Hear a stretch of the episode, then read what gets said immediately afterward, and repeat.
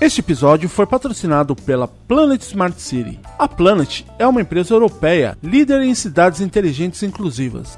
A primeira delas foi construída no Brasil, na cidade de São Gonçalo do Amarante, no Ceará. É a Smart City Laguna, que hoje já conta com mais de 100 famílias morando, comércio em funcionamento e mais de 80% de seus lotes vendidos. No Brasil já são três cidades inteligentes em construção: Smart City Laguna e Smart City Aquiraz, no Ceará, e Smart City Natal, no Rio Grande do Norte. Em cada uma delas você encontra lotes e casas prontas para morar, além da recém-informada cidade vertical em São Paulo. E não para por aí. Em breve teremos mais cidades inteligentes em outras regiões do Brasil.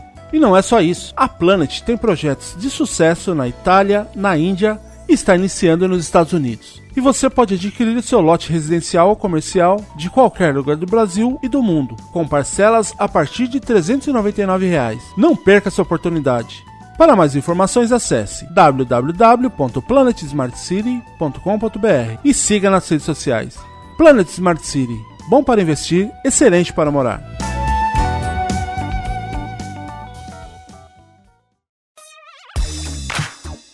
Começa agora. Prez Starcast. Ohio, starteiros! Genki desu ka? Eu sou o Will Cunha, falando direto do Japão para o Press Startcast, a sua áudio revista digital feita do mundo para o mundo. Do meu lado direito, falando também aqui do Japão, Renin. Yo, tadaima, Renin desu. Fala aí, galera, belezinha? Do meu lado esquerdo, falando de Jacareí, interior de São Paulo, o xodó da vovó. Ele é o xodó da vovó. Andrei Cardoso. Salve, salve galera, tudo certo? E não podemos esquecer da nossa já famosa e eficiente robô estagiária, Neuza. Ohio, galera! Ô Renin, você pode falar para os starteiros que queiram entrar em contato com a gente, como eles podem fazer para falar com a gente? Opa, se vocês quiserem mandar mensagem pra gente, manda pra nosso e-mail, arroba ou pelo nosso mural no nosso site pressstartcast.com.br e acessem nossas redes sociais. Bem lembrado, Reni. E você, Andrei, você pode falar quais são as nossas redes sociais? Claro, Will. Para acessar as nossas redes sociais é só fazer uma busca tanto no Instagram quanto no Facebook por Press Start Cast. E no Twitter é só digitar lá arroba cast underline press. Contatos informados, vamos apresentar então a nossa convidada. Ela que é natural de Turim, na Itália, ela é CEO e cofundadora do Planet Smart City no Brasil, juntamente com o CEO global Giovanni Sávio. Ela é economista de formação e a gente aqui do Press Start quer dar uma forcinha para ela, né? Já que só 25 anos de experiência no ramo imobiliário eu acho que não é bastante né? Mas brincadeiras à parte, eu tenho um imenso orgulho de apresentar nossa convidada, Suzana Marchione. Tudo bem, Suzana? Olá a todos e muito, muito obrigada desse convite. Primeiramente, eu que agradeço, né, a sua disponibilidade desse tempinho aí pra gente e por ter aceitado o nosso convite. Obrigada a você.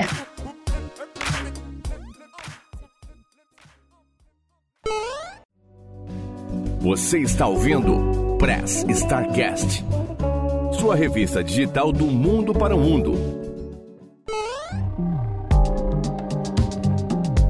Eu gostaria de começar o nosso bate-papo aqui com uma pergunta que a gente sempre faz para os nossos convidados. Quem que é a Suzana Marchione? Olha, eu acho que podemos começar falando que eu na sonhadora. eu, com esse projeto que estamos realizando aqui no Brasil e em outros países do mundo, sonho de mudar a forma de morar. É isso no começo. Eu sou de Turim, como você falou, na Itália, e trabalhei sempre no mercado imobiliário. E oito anos atrás me mudei aqui para o Brasil, realizando o nosso projeto piloto de cidade inteligente e inclusiva. E o sonho começou no Brasil Brasil e agora está na Itália, na Índia, está começando nos Estados Unidos, na Colômbia e de verdade estamos mudando a forma de morar. Os números no mundo falam que o déficit habitacional é gigante e até agora parece que ninguém nunca pensou em habitações ao alcance de todos smart, porque todos pensam em projetos inteligentes, pensam em projetos smart, sempre pensando a um público-alvo rico, muito rico. Parece que ninguém lembrou que os números do déficit do Brasil e um desses países são imensos e não tem planejamento, não tem serviços, não tem nada, nada de smart. Aquele que nós estamos fazendo é exatamente isso. É uma infraestrutura de altíssima qualidade, é serviço e tecnologia ao alcance de todos e é inclusão social, com valores totalmente sustentáveis. Por isso, quando a gente fala do nosso projeto aqui no Brasil, falamos do projeto piloto no mundo, do primeiro, e realmente é o, esse é o desafio. Você procura, procura, você nunca irá encontrar algo parecido no mercado. Pô, que legal. Começou no Brasil, então? O primeiro é o do Brasil mesmo? É isso mesmo. Smart City Laguna no Ceará, gente. Eu me mudei da Itália com a ideia de realizar um projeto piloto e lembro que falei para minha mãe, eu acho que em seis, oito meses irei voltar e agora são oito anos que moro aqui, chegou meu passaporte brasileiro, portanto você lá do Japão agora está falando com uma ítalo brasileira de verdade e ah, o primeiro projeto pulou para outros, agora são muitos. Tem quantos anos esse primeiro projeto, Suzana? O projeto de Smart City Laguna começou em 2015, esse tá. daqui do Ceará. E, como falei, né, agora já tem o segundo no Ceará, temos em Rio Grande do Norte, estamos para lançar um outro na Bahia, projetos em São Paulo, muitas coisas. Que legal. E esse projeto, ele tá pronto ou ele ainda tá em desenvolvimento? A Smart City Laguna tem uma primeira etapa que já foi entregue em 2018, pronta uhum. e com moradores.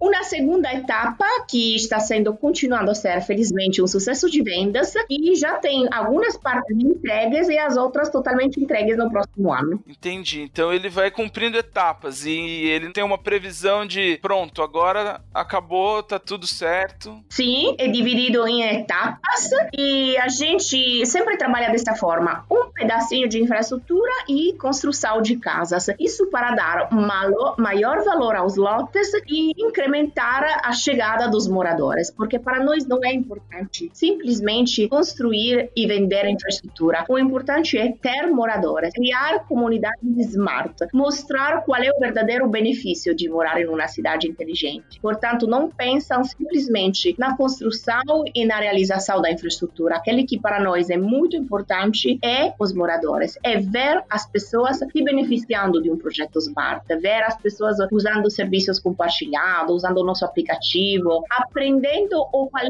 o verdadeiro diferencial de morar em um projeto, entre aspas, normal e num projeto smart. Pô, que legal. Ô, Suzana, que nem. Pra quem não conhece, o que, que seria esse projeto Smart City? O que que. Pra quem não conhece, né? Pra, pra quem é a primeira vez que tá ouvindo, o que que seria essa. É um projeto com soluções smart aplicada que vão além do, daquele que todos pensam falando de cidades inteligentes, que é a tecnologia. A tecnologia para nós é um dos pilares, é o meio e não é o fim para mudar a vida das pessoas. E depois, soluções aplicadas pensando no meio ambiente, segundo pilar, e terceiro, urbanismo e arquitetura, e último, as pessoas. Eu faço exemplos porque parece que muita teoria, as pessoas querem entender o prático na realidade. O que significa? No lugar de trabalhar com asfalto, a gente só trabalha com piso intertravado, por exemplo, não esquenta, não gera ilhas de calor, é, portanto menos poluente. Trabalhamos o conceito de mix funcional, significa que no lugar de ter simplesmente residências e não ter serviços, a gente integra com comércio e empresas. Ou seja, o sonho, acho, de todos, morar perto de onde você trabalha, não precisar passar horas e horas no carro, e isso aumenta também a segurança, porque ter residência e comércio um perto do outro significa ter movimento e abertura na cidade 24 horas. Trabalhamos todos os projetos com faixas de bicicletas separadas daquele de ônibus e daquele de carros. Ah, legal em um raio de 400 metros, você sempre tem uma área verde ou uma área institucional. Significa que uma criança pode andar em um parque a pé sem precisar de carro. Trabalhamos com iluminação de LED no lugar da iluminação normal. Na Smart City Laguna, a gente tem toda a rede elétrica totalmente subterrânea. Ah, isso é legal. Caramba, hein? Continuo, porque você justamente me pediu o que é no prático. E sempre quando eu falo dos pilares, as pessoas me falam, sim, e para mim o que significa? O meu dia a dia, como muda? E continuo, eh? não terminei ainda. Olha, serviços compartilhados significa você mora lá em uma casa de 40, 50 metros quadrados, mas se quer fazer uma festa, você tem uma cozinha compartilhada. Pode convidar 200 pessoas. Além da cozinha, a gente tem outros espaços como laboratório de costura, cinema gratuito, livraria, troca de livros e tudo isso é gratuito para os nossos moradores via aplicativo. E aqui chega aquele que eu chamo nosso caro chefe, aplicativo gratuito do bairro, a solução smart que mais ajuda o dia a dia das pessoas. É, vocês mesmos podem baixar, se chama Planet App e eu falo que o aplicativo é o painel de controle da cidade. É festas, eventos, horário de programação da biblioteca, do cinema, a possibilidade para os moradores de vender produtos e serviços. Imagina você no domingo pode vender bolos, pode trocar uma aula de italiano com uma de português. E isso todo porque é importante ser falado. Ou as pessoas começam pensando como é possível ter isso todo gratuito. A resposta é aqui: sustentabilidade econômica. O nosso aplicativo para nós pode generar um lucro, porque eu tenho pessoas cadastradas que podem comprar comigo produtos e serviços. Faço um exemplo daquele que aconteceu no nosso bairro de Milão. 800 famílias compraram eletrodomésticos via aplicativo com um super desconto, porque nós da Planet organizamos, eu chamo de uma coisa parecida com um leilão, ou seja, falamos com empresas de eletrodomésticos pedindo quem é que vai fazer o maior desconto para os nossos moradores. E uma empresa conseguiu 40%. Imagina você sozinho, ninguém consegue um 40% de desconto também pagando à vista. Mas quando a empresa entendeu que a gente tinha 800 famílias para vendas, todos aceitaram. E aqui vendemos 800 eletrodomésticos com fogão, geladeira, micro-ondas, desconto de 40%, famílias super felizes e nós da Planes ganhamos uma comissão. Com essa comissão, nós conseguimos bancar todos os projetos sociais que falei para vocês. Portanto, quando eu falo de espaços compartilhados, de biblioteca, de cinema, de curso de inglês gratuito, tudo isso é bancado via serviços e produtos que a gente pode vender no aplicativo. E dessa forma,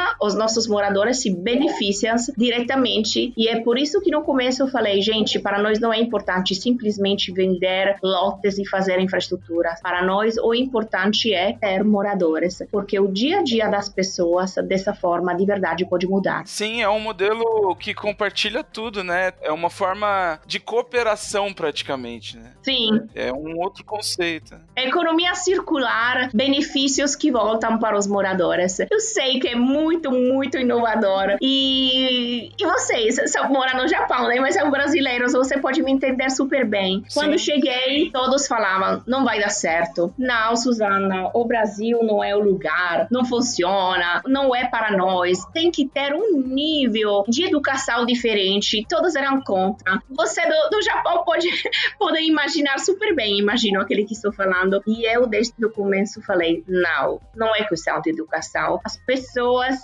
são positivas, as pessoas aprendem o bem de forma muito rápida. Quando você consegue incluir pessoas em um processo, em um círculo positivo, a aceitação é muito boa, é muito positiva. A minha sensação, agora que o projeto está avançando, agora que Laguna é aquele sucesso que está sendo, os moradores estão se beneficiando, entendendo que eles mesmos sendo educados, cuidando da cidade, cuidando das áreas verdes, tendo aquele conceito de pertencer a um lugar, eles estão se beneficiando. Bom, é simples de, de ser aprendido para todos. A gente, como brasileiro, chega aqui no Japão, a gente vem com essa mentalidade do brasileiro, né? De ah, ninguém tá vendo, por que, que eu vou fazer?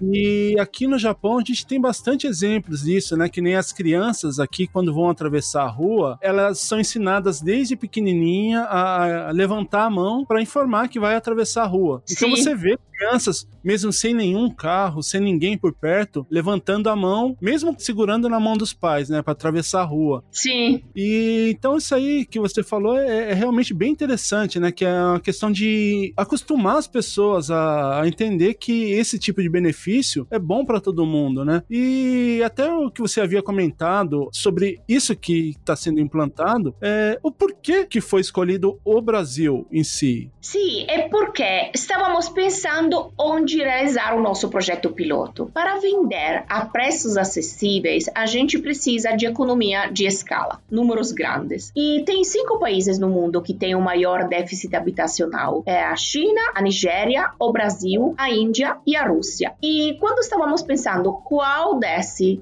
eu sou italiana, já falei no comecinho. Eu pensei, provavelmente o país onde para mim seria mais simples trabalhar, me mudar é o Brasil mesmo. E realmente é. Eu lembro que me mudei pensando, vamos ver se encontro a área certa. E cheguei aqui no Ceará, porque, gente, essa é bacana. Tive no, em 2011 uma matéria na revista britânica The Economist que falava os 10 melhores lugares do mundo onde investir. E um desses era o Porto do Pecém, aqui no Ceará. Eu sou sincera eu não sabia onde era. Procurei no Google.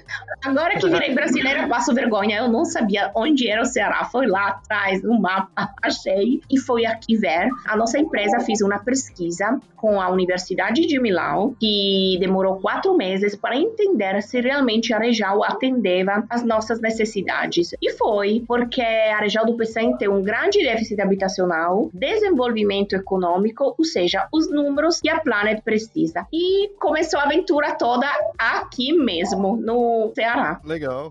Falar isso aí do Ceará, eu já estive aí visitando. Realmente é um povo que, que cativa muita gente, né? Eu, eu, eu gosto do, do povo cearense aí. Nossa, eu me apaixonei lá. Olha, em 15 dias eu já estava em casa. É...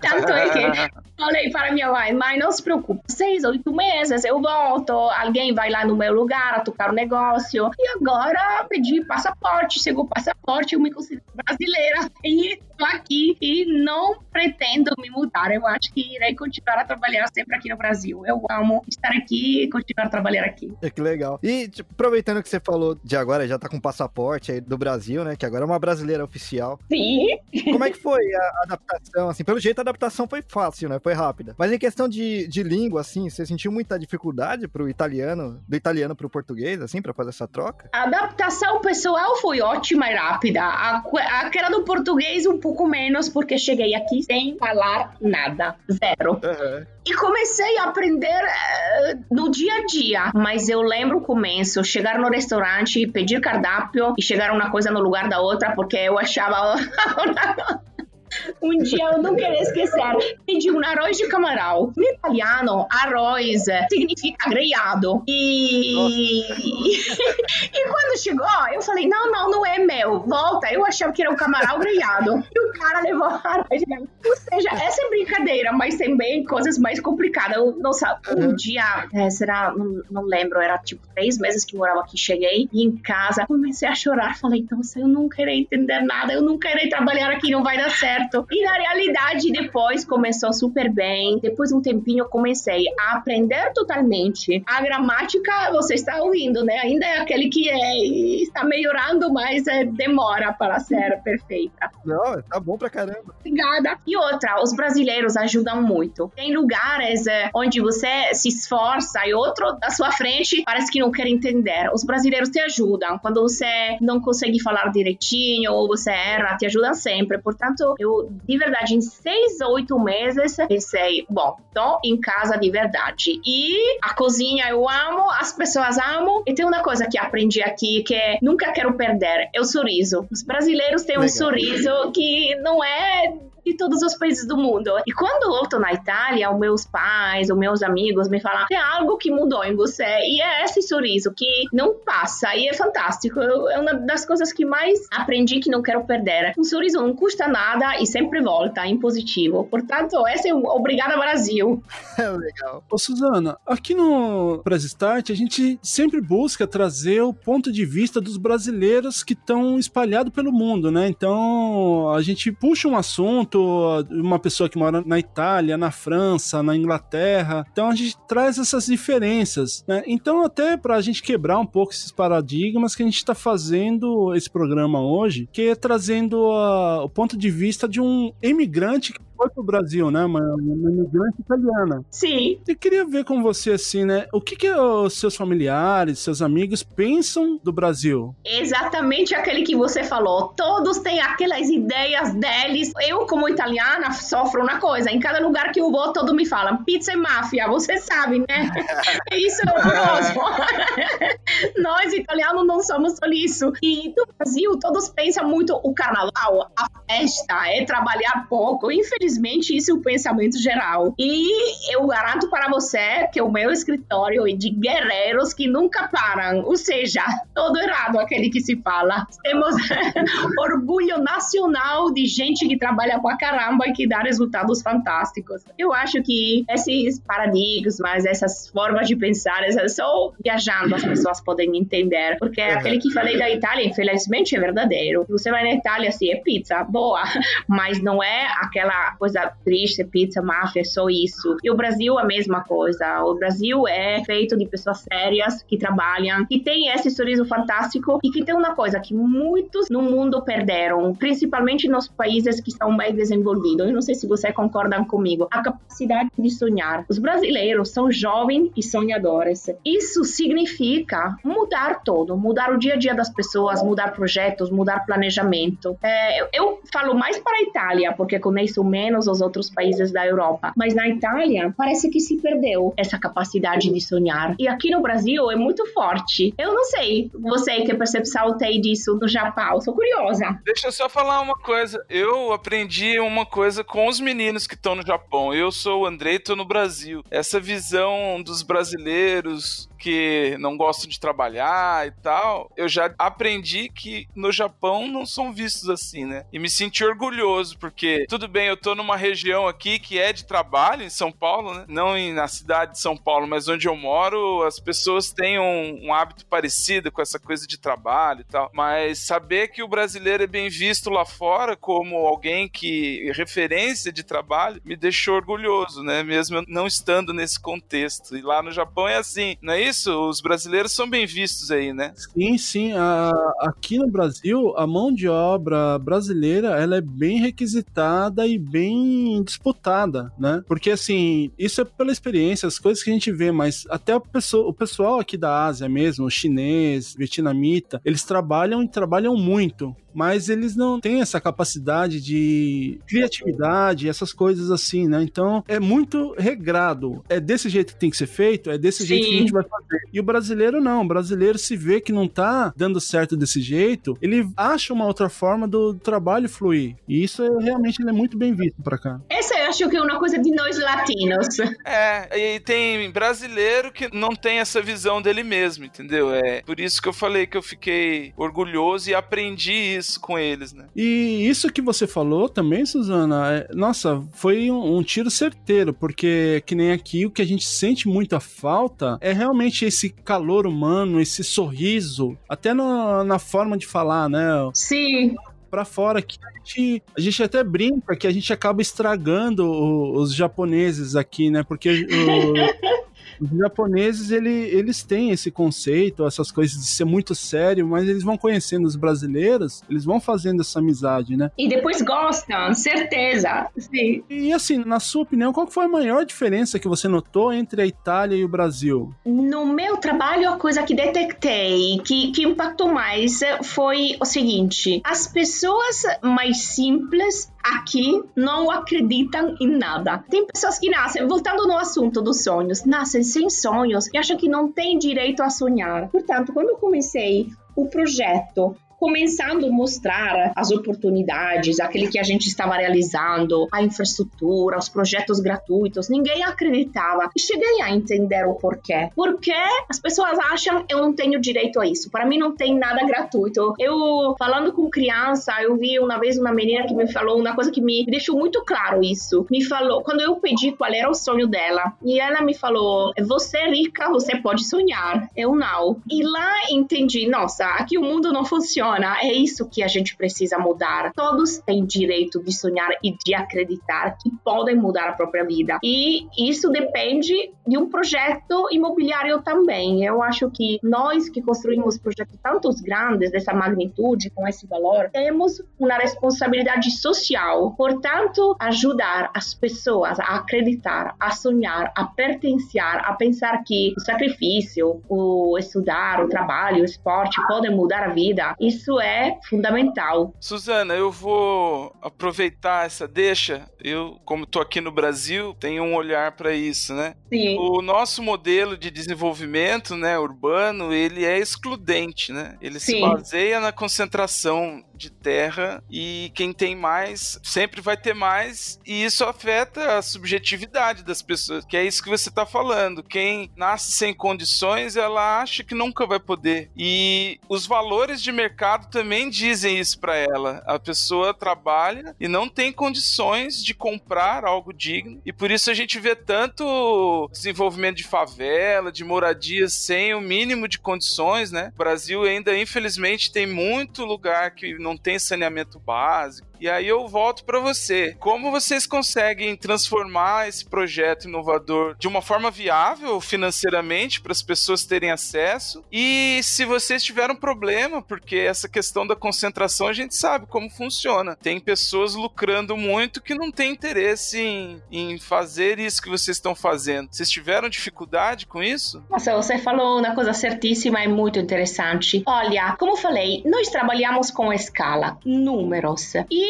estamos acostumados com uma forma de pensar um pouco mais europeia a pensar também no capital do giro, ou seja, na rapidez. Nós vendemos é, lotes, por exemplo, mais barato daquele que o mercado está acostumado, mas muito rapidamente, porque no período da crise, quando a gente chegou aqui, a nossa Smart City Laguna foi um sucesso de vendas no Brasil todo. Uhum. Infraestrutura de altíssimo padrão e de verdade o alcance de todos. Eu que, que falou, não quero que pareça que quero fazer publicidade, mas é importante para entender. Sim. Nós vendemos lotes a partir de 40 mil reais. Estamos falando de parcelas com menos de 400 reais. Ou seja, o conceito da democratização também do investimento. Porque claro. investir tem que ser ao alcance de todos também. Não é simplesmente democratização da infra, é democratização do investimento. Deixar a oportunidade para todos de investir para eles e para os filhos deles. E hum, trabalhar a escala e trabalhar com um cronograma cronograma de obra sem atrasos significa a possibilidade de vender a valores mais baratos. Ah, Como falei,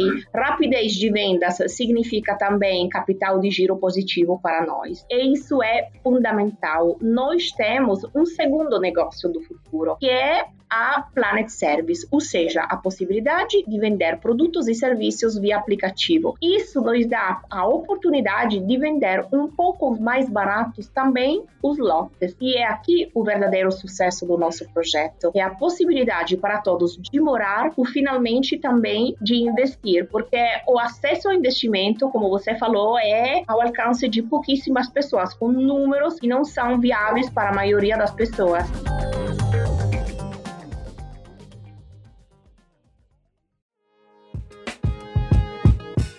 Você está ouvindo esse episódio que foi patrocinado pela Planet Smart City. A Planet é uma empresa europeia líder em cidades inteligentes inclusivas. Você sabia que a Smart City Natal fica a 20 minutinhos da capital e a 8 quilômetros do Aeroporto Internacional Augusto Severo?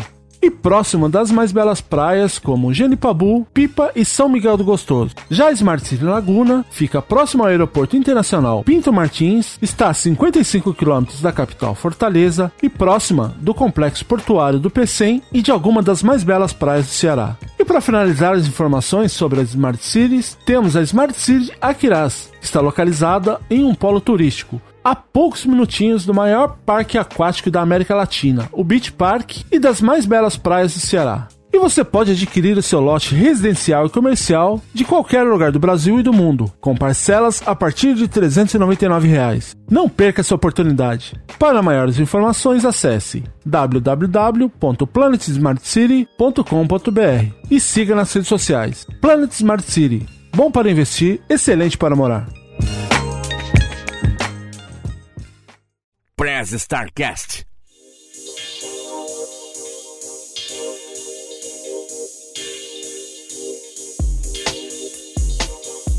Das coisas que me chamou a atenção é o fato do, do empreendimento ele não ser aquele conceito fechado, parecido com um condomínio fechado, né? Só que a estrutura e a funcionabilidade dele, ele não deixa a desejar nenhum, nem um pouco para esses condomínios de alto padrão. Como que isso daí você acha que pode influenciar os bairros, as cidades vizinhas dessas cidades inteligentes? Eu amo falar de, desse assunto. Obrigada da pergunta, adoro. Sabe por quê? É guerra esse assunto.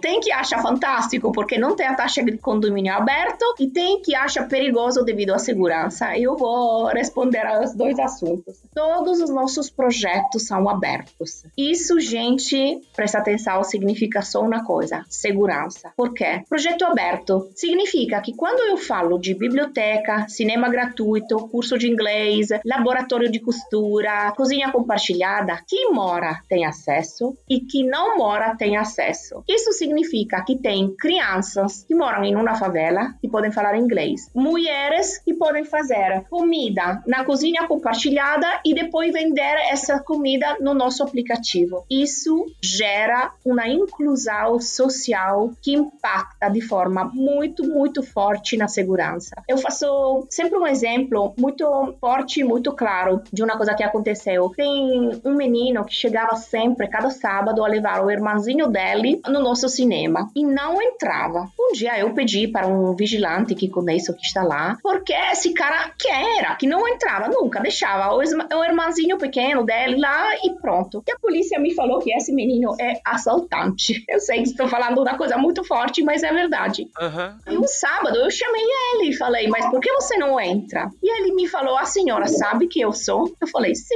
você quer me assaltar aqui? Vem, vamos tomar um café dentro. E ele entrou comigo e eu pedi, mas por que você não entra? Por que sempre leva o irmão aqui? E ele me falou, olha, eu sou sem pais, eu cuido dele e eu nunca irei deixar acontecer na vida dele aquele que aconteceu na minha vida. Ninguém um dia irá tirar nele. E começou a chorar. Olha, gente, isso me deixou pensar que estamos fazendo a coisa certa a inclusão social, pertencer a algum lugar, tem direito a sonhar, significa de verdade mudar a segurança. Você imagina esse menino aqui fazer algo contra alguém na Smart City, no projeto? Nunca irá acontecer. E ele finalmente tem direito a participar, a pertencer a alguma coisa. Isso, para mim, significa Smart City. E um projeto aberto significa segurança, não simplesmente devido à inclusão social. A gente tem um aplicativo do bairro, tem pessoas criam um grupo, por exemplo, que cuidam da segurança. Os nossos moradores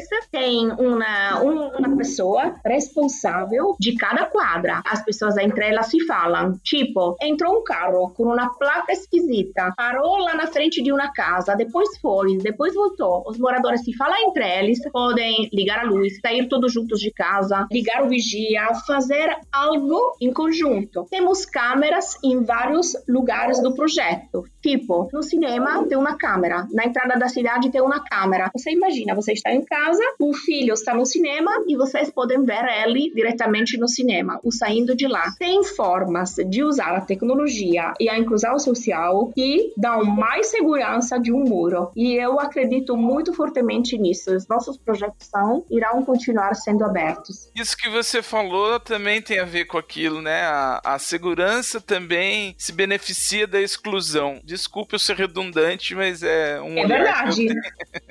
e a inclusão faz parte. Esse pertencimento que você colocou é a chave do negócio. A gente cuida daquilo que a gente faz parte, né? Esse projeto aberto, no caso, como tem muito. tem um, tem um apelo bem forte social, tem algum tipo de acordo com prefeituras ou algo assim? Ou ele é totalmente privado? Totalmente privado. A gente trabalha 100% de forma privada. Isso é importante ser falado. Não temos parcerias público-privadas, nada, nada disso. O Planet trabalha com 100% de projetos privados e a força, a rapidez também chega daqui, gente. Precisa falar isso.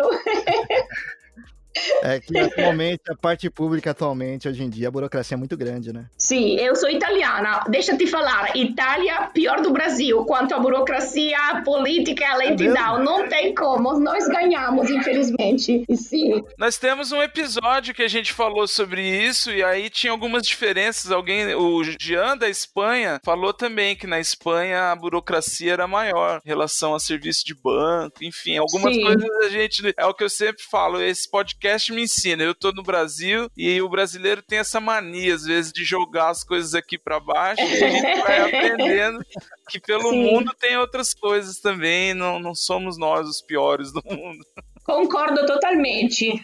Mas ainda assim, eu acho interessante o projeto ser privado, sim. Pra... Só pra ver a diferença mesmo também, né? Sim, olha, projeto privado tem um- um- uma coisa, depende totalmente da empresa, ou seja, se a empresa é pouco burocrática, é rápida e é bem organizada, tudo anda rápido. E um, um projeto dessa magnitude e sendo uma coisa inovadora, você encontrou, você, você que eu digo como Planet, né? Encontrou muito burocracia para fazer esse empreendimento aqui no Brasil? Burocracia tem, mas precisamos também ser sinceros. A gente constrói bairros muito grandes, ou seja, tem que ter um controle, uma burocracia. Imagina, não todos são de boa fé, não todos trabalham para fazer o melhor. Imagina aprovar sem nenhum tipo de burocracia perigosa. Eu sempre falo uma coisa, precisamos nos colocar do outro lado, nesse caso do lado do governo, do poder público. Se você pode fazer uma cidade sem aprovações, sem alvará, sem documentos ambientais, você pode ser de boa fé e fazer um ótimo projeto, ou você pode trabalhar muito mal. Portanto, não pode não ter burocracia para aprovar um projeto desse ponto. É, faz sentido. No dia a dia, você lá se chateia, briga, chora, grita, as coisas não andam, mas depois você pensa, se coloca do lado do poder público. Chega a Suzana que faz desmatamento sem autorização, tira árvores, faz coisas perigosas. Nossa, isso não pode acontecer em nenhum lugar do mundo. Portanto, o controle tem que ter e o controle precisa de um pouco de burocracia. É, é realmente sentido aqui você está falando, porque tendo esse controle, eles estão fazendo o que estão fazendo lá na, na, na Amazônia, né? Imagina se não tivesse esse controle, né? Sim, exatamente isso. Falando do controle, eu acabei de ver aqui no site de vocês, vocês vão utilizar, ou já estão utilizando, né, energia solar lá dentro, né? Sim, Só pra complementar, é que a minha dúvida, na verdade, é que assim, em algumas regiões, eu não sei se isso é em todo o Brasil, eu sei que em São Paulo acontece isso daí. Mesmo que você tenha energia, que você gere a energia, ainda assim você tem um valor que você paga pra empresa de eletricidade local, né? No caso, se não me Correto. engano, em São Paulo é a Eletropaulo, né? É, isso, isso acontece também no Ceará, né? sim. Mas chega a ser mais baixo o valor que paga em eletricidade? Por estar gerando a própria energia? Olha, é certo aquele que você falou, tem uma parte fixa que não tem como sair no momento no Brasil, não tem como, tem um valor fixo que você fala, que você paga para a concessionária de energia. Mas o- um exemplo, você viu no site, o nosso hub de inovação, em cima tem todos os painéis fotovoltaicos, porque a gente fez uma parceria com um consórcio de energia que faz o quê? Eles produzem energia e nos vendem com um desconto de 20%. A taxa legal. que você falou, sim, tem, infelizmente tem, e provavelmente continua a ter também esse ano. Não sei se tem previsão de mudar algo, mas no curto prazo que não. Mas a gente consome e paga o 20% a menos devido a esse consórcio que fiz um acordo com a concessionária local. Pô, aquele 20% já é bastante coisa, já. Legal. Nossa, é muito, eu tô muito feliz. Outra coisa que eu vi aqui, que isso é uma coisa muito recente, acho legal ter por aí, tem recarga para veículos elétricos. né? Sim. Isso é bem, é bem, bem novo. Não só isso, uma das coisas que eu vi ali também é que no ponto de ônibus ele tem para você carregar celular. E o Wi-Fi gratuito também. Não somente carregar o celular. A parada de ônibus tem Wi-Fi gratuito. São todas aquelas soluções smart que eu comecei a falar no comecinho. Lembra que falei, gente, temos quatro pilares e muitas soluções aplicadas. E cada projeto tem um leque de, de soluções e você agora está citando alguma delas. E essa daqui, da parada de ônibus com Wi-Fi gratuito, é um sucesso. Tem gente que vai lá também sem esperar um ônibus, mas. é, porque é o que você falou, a tecnologia a serviço da inclusão, né? Sim, uhum. é isso mesmo. Ei, Suzana, quero saber o seu segredo de beleza e desse texto. Pois quero ser uma diva como você. Agora preciso de ajuda, gente. O meu português tá mudou, mas esse sotaque do Japão me enrolei. Ajuda! A Neuza, ela, ela tá perguntando qual que é o seu segredo de, de beleza e de sucesso, porque ela quer ser uma diva igual você. Olha, gente, o sorriso, é sério, o sorriso. É a resposta de todos. Tem vezes que você está na frente de alguém que não é tanto bonito e tem aquele sorriso que te encanta e muda todo. Sorriso e botox. Vamos falar para a Neuza e botox. Porque ninguém merece aguentar esses três patetas. KKKK. É, obrigado, hein, Neuza. É, Neuza, vai. Não vai te pagar o salário depois, hein? Parou isso. Mas nada. É, a, Neuza, ela, ela gosta de passar pano também. Ela bate e depois ela, ela sopra, né? E não, se não troca o óleo, né? Ok, boa. Afinal, o que seria Anderes seu não cuida-se? KKKK. A risada dela é a melhor de todas, né? Não é? Perfeita. Suzana. Sim. Perguntar um negócio que não tem nada a ver com, com o que a gente tá falando até agora. Vamos! Veio a, a, a dúvida agora do nada. A comida italiana do Brasil é boa mesmo? Olha, depende. Preciso ser sincera, depende. Por favor. Olha, em São Paulo tem algum restaurante que quando eu estou lá e fecho os olhos, eu acho que estou na Itália. É maravilha. É de pensar, nossa, estou aqui em casa. No Ceará tem comida italiana que eu não considero italiana, mas que é boa. Ontem, por exemplo, foi jantar na pizza. E a minha amiga me falou, Suzana, mas é igual da Itália? Eu falei, não tem nada a ver, mas é muito boa. Não é pizza, mas é ótima. Deve ser a mesma sensação do japonês que come a comida japonesa no Brasil. É. E, e você já se acostumou com o pessoal colocando ketchup ou maionese nas pizzas? Ou isso daí também é, é um sacrilégio? Não, não, agora eu te conto uma coisa que dá a morir de rir. Não, não me acostumei. Na borda recheada, no ketchup, no abacaxi, nada, nada disso. Mas, O abacaxi é ótimo. nossa, pizza com frango e catupiry não existe, gente, na Itália, não é pizza. É uma coisa que é pior, olha aqui. Na Itália, eu não sei se vocês sabem, a gente come a pizza toda. A pizza redonda, gigante, é de uma pessoa. Aqui no Brasil tem costume que se pede uma pizza grande e cada um come uma, duas fetilhas, não sei. Na Itália não, cada um a sua. A primeira Caramba. vez que eu fui numa pizzaria, eu fui com, sei lá, 10 pessoas. E chegaram três ou quatro pizzas na mesa. E eu perdi a cara. Eu peguei uma, coloquei na minha frente e comecei a e todos, eu não sei se pensaram, é doida, é mal educada, é pirada mulher.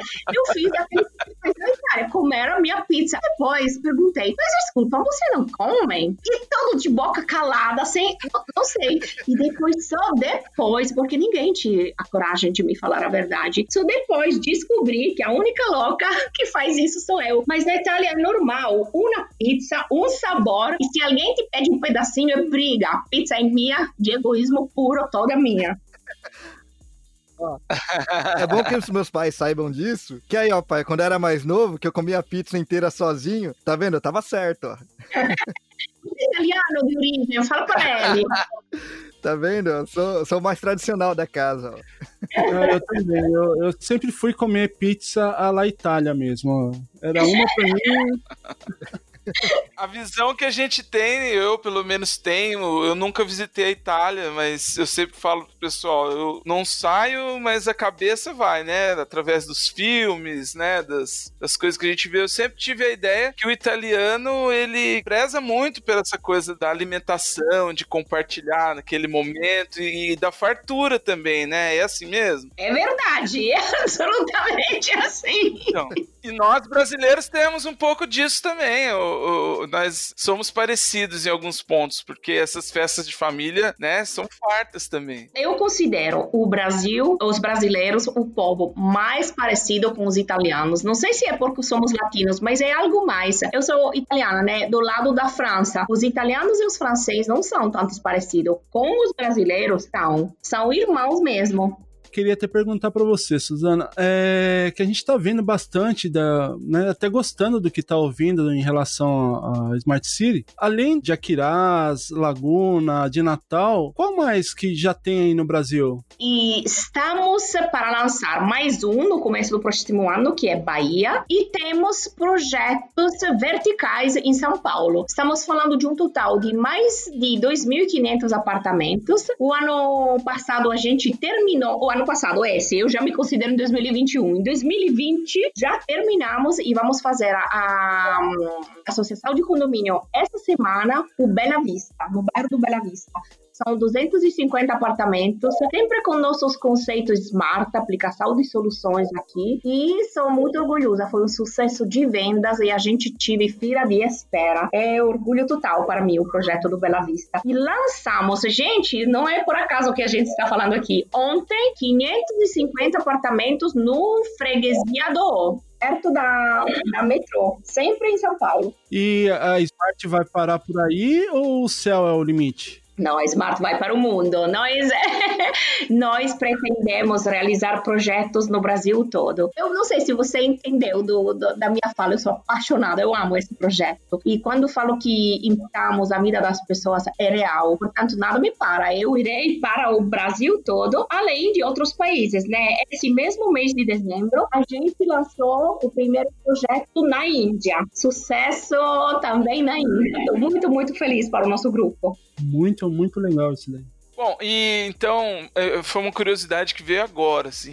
Na pandemia, você tá mais no Brasil, obviamente, é né? questão aí do, do, deslocamento, das limitações, mas a sua vida, ela é corrida, você viaja o mundo todo, assim, ao longo do ano, como que você se divide? Olha, antes da pandemia, a gente brincava no meu escritório, porque falava, onde mora, Suzana? Num avião. Era, era... É, eu não viajo muito na Índia, porque lá temos um CEO que cuida do país. Eu viajava muito entre o Brasil e Londres, onde a gente tem a sede, porque eu sou italiana, e na Itália temos o nosso centro de competência, que é o nosso time de engenheiros, arquitetos, sociólogos, eh, urbanistas, que cuidam dos projetos no mundo todo e que procuram as soluções smart que são aplicadas. Portanto, viajava lá, em Londres, onde tem a nossa sede, aqui é o Brasil palestrando, apresentando o projeto, fazendo parceria, visitando os nossos projetos. Mas eu moro no Brasil. Eu irei passar o meu Natal aqui esse ano, um pouco esquisito, que não irei voltar na Itália, mas a minha sede, a minha casa é aqui no Brasil. Dá pra gente notar que, que você realmente fala com muito carinho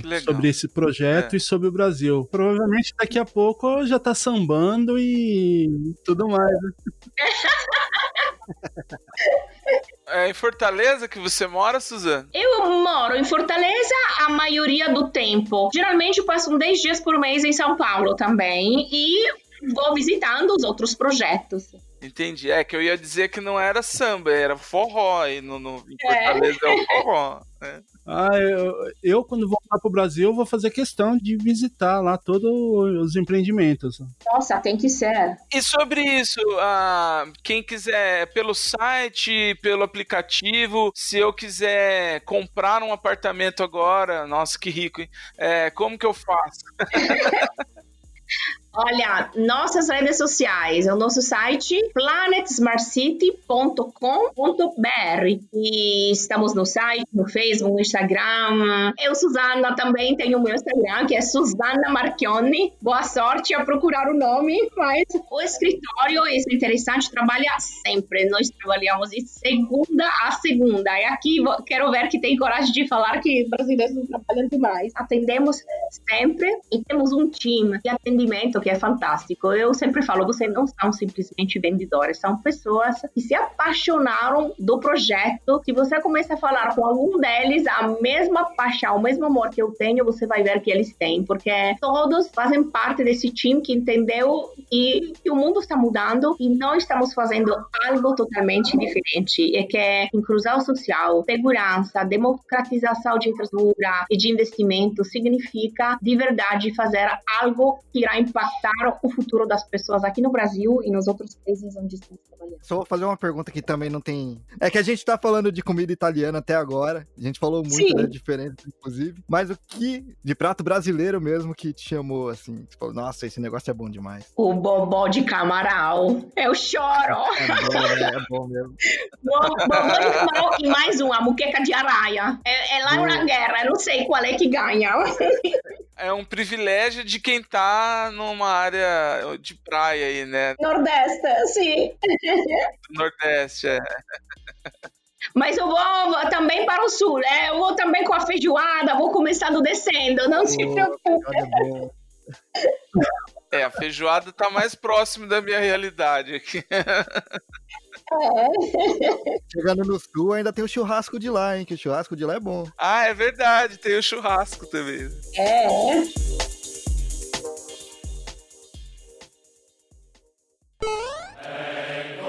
Você está ouvindo Press Starcast, sua revista digital do mundo para o mundo.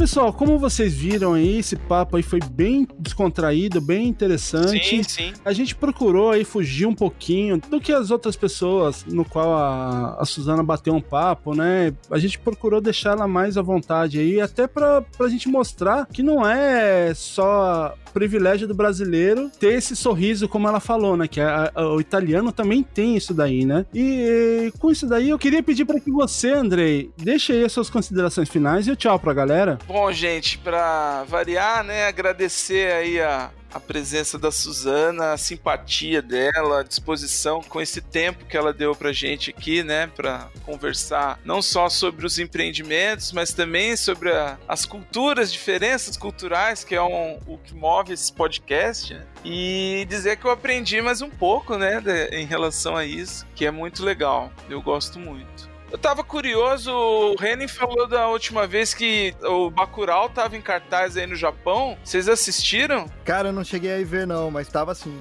Aqui, pelo menos na minha região, não chegou a passar no cinema. Mas tiveram algumas regiões que, que teve, sim. Não, beleza. É porque eu tava pensando em dicas, assim. Eu vou falar de um filme que eu vi aí há uns 15 dias, mais ou menos, no Netflix. É um documentário brasileiro que se chama Estou Me Guardando para Quando o Carnaval Chegar. Fala sobre uma cidade de Pernambuco em que a economia dela é baseada na confecção de calças, de calça jeans, né? E mostra como é a, a vida dessas pessoas em torno disso, o trabalho e quando o carnaval chegar é justamente o período que eles param para descansar. Mas tem muitas coisas dentro daquela história, daquelas vidas, e é muito interessante. Tá no Netflix. No mais, um abraço a todos, obrigado por ouvirem até aqui e é sempre um prazer estar com vocês, meus amigos.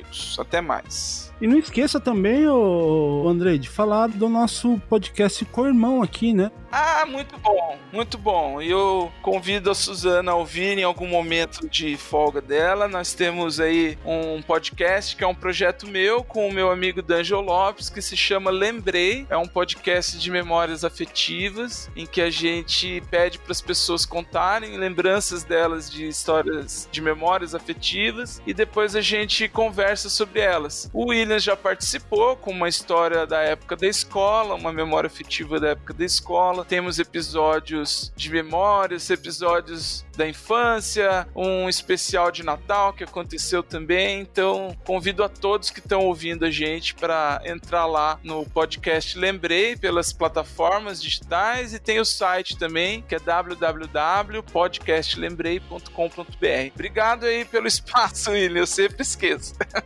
Suzana, muito obrigado por esse tempinho aí que você disponibilizou pra gente, essas histórias que você trouxe e essa alegria da gente saber que você também se brasileira. Eu queria pedir que você também deixasse as suas considerações finais e o tchau pra galera. Bom, gente, eu amei conversar com vocês. Foi fantástico. Eu me diverti muito, além de, de falar do projeto que amo, né? Mas eh, vocês estão fora da curva. Portanto, eu irei seguir vocês. De verdade, amei. Agradeço da possibilidade de apresentar esse projeto e espero que juntos nós continuamos com sorrisos e com sonhos. Obrigada. Renin, muito obrigado mais vocês aí pela participação. Vou pedir que você também deixe as suas considerações finais e o tchau pra galera. Beleza. Bom, primeiro, agradecer a presença da Suzana aqui. Muito obrigado mesmo. Pô, fico feliz que você curtiu de trocar uma ideia aqui com a gente. E pra galera que ouviu a gente até aqui, espero que tenham curtido. Mandem o um feedback pra gente, pra gente saber o que, que vocês acharam aí.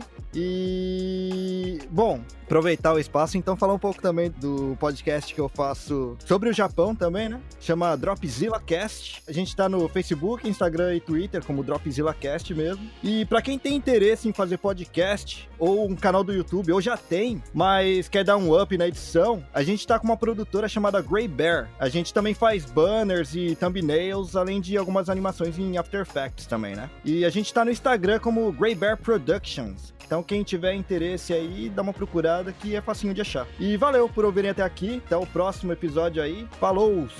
Eu também vou deixando aqui as minhas considerações finais, né? Que eu, eu queria mostrar para você, starteiro, que quando a gente acha alguma coisa que é diferente, que é boa, a gente procura trazer, mesmo sendo o contrário do que a gente costuma fazer, que é trazer o ponto de vista de brasileiros no exterior. A gente trouxe aí o ponto de vista de um estrangeiro no Brasil. E procure saber um pouquinho mais aí sobre as Smart Cities e quem tiver a possibilidade, entre no site e quem sabe aí não fecha um negócio lá, uma aquisição aquisição de um terreno, de um loteamento, uma casa que vocês não vão se arrepender. Eu vou deixando aqui o meu bom dia, boa tarde, boa noite e tchau. Tchau, Suzana. Tchau, Neuza.